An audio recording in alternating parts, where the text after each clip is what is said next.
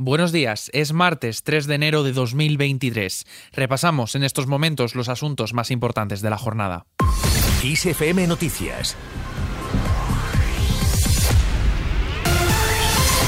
Rebaja del IVA en los alimentos básicos. España ha estrenado 2023 la supresión o reducción sobre el impuesto del valor añadido en determinados alimentos básicos, después de que los supermercados hayan tenido que adaptar las etiquetas de los productos en apenas unos días. Durante los próximos seis meses se elimina el IVA a una serie de productos básicos a los que antes se aplicaba el tipo súper reducido del 4%, como el pan, la harina, la leche, las frutas o los cereales, entre otros productos. Además, se reduce del 10 al 5% dicho impuesto en la pasta y los aceites de oliva, una medida de la que quedan fuera otros productos como la carne o el pescado.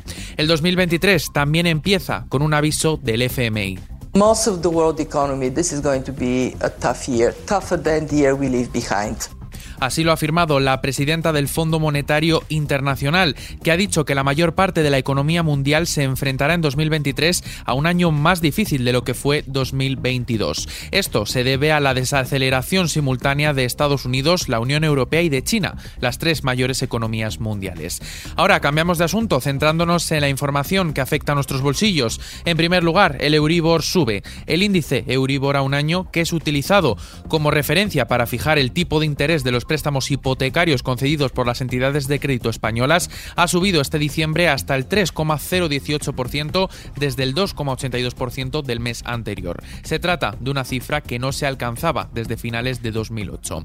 En segundo lugar, el precio de la vivienda nueva se encarece. Estamos hablando de un 7,1% en 2022, el mayor aumento en 15 años. Los datos que ha arrojado la sociedad de tasación reflejan que estamos en la cifra más alta desde junio de 2007. Además, Baleares, Madrid, Navarra, Andalucía y la Comunidad Valenciana encabezan las subidas. En tercer lugar, también sube el precio de la luz. El precio de la electricidad sube este martes 3 de enero hasta los 144,73 euros el megavatio hora. Esto supone un aumento del 26,7% respecto a los 114,24 euros el megavatio hora del lunes. Nos salimos del plano económico y nos vamos al terreno político. El PP se abstiene en las nuevas medidas contra la crisis. El vicesecretario de la Economía del PP, Juan Bravo, ha avanzado que su partido no se opondrá en el Parlamento al decreto ley de ayudas que aprobó, recordemos, el martes pasado y que están dispuestos a votar a favor si el PSOE accede a mejorar con algunas de sus propuestas. Algunas de estas propuestas son agilizar el mini cheque de ayudas directas a familias con menores ingresos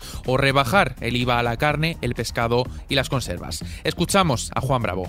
Es difícil de explicar a la mayoría de los españoles muchas de las decisiones del gobierno, pero una de las más complicadas es este mini cheque. Parece poco lógico explicarle que damos una ayuda a las familias de 200 euros para la cesta de la compra y sin embargo a los jóvenes hasta 17 años la ayuda es de 400 euros, el doble de la ayuda que se da a las familias. Eso tiene poca explicación, poca justificación y demuestra que no hay un criterio lógico a la hora de plantear ayudas por parte del gobierno.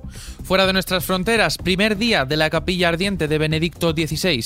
El Papa emérito Benedicto XVI, fallecido el pasado 31 de diciembre a los 95 años, ha sido despedido por miles de fieles que desfilaron por la Basílica de San Pedro en el primer día de su capilla ardiente, que concluirá el próximo día 5 con su funeral. En total, unas 65.000 personas pasaron ante el cuerpo del Papa alemán. Nos vamos ahora a Rusia, donde el Ministerio de Defensa ha reconocido la muerte de 63 militares rusos a consecuencia del impacto de un misil ucraniano contra un cuartel del ejército ruso en Donetsk, anexionada por Moscú el septiembre pasado.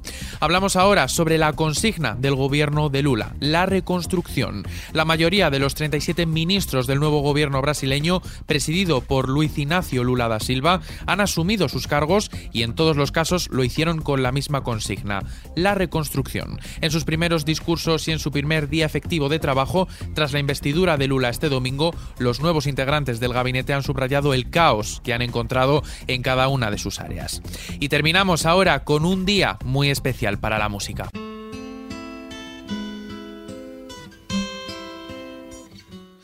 Hoy la música está de celebración. Si sois muy fans o muy melómanos, sabréis de lo que estamos hablando por lo que suena de fondo.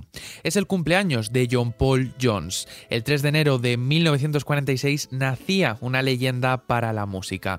Conocido por ser compositor y músico británico, es considerado como uno de los mejores bajistas de la historia de la música rock. Led Zeppelin tuvo la suerte de contar con el mejor teclista y bajista.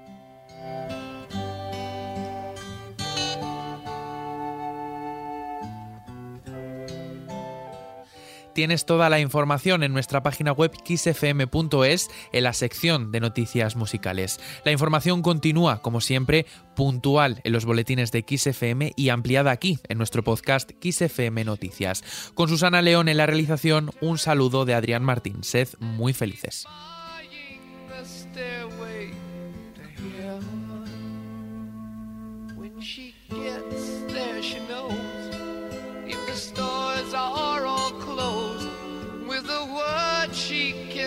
forget what you came for.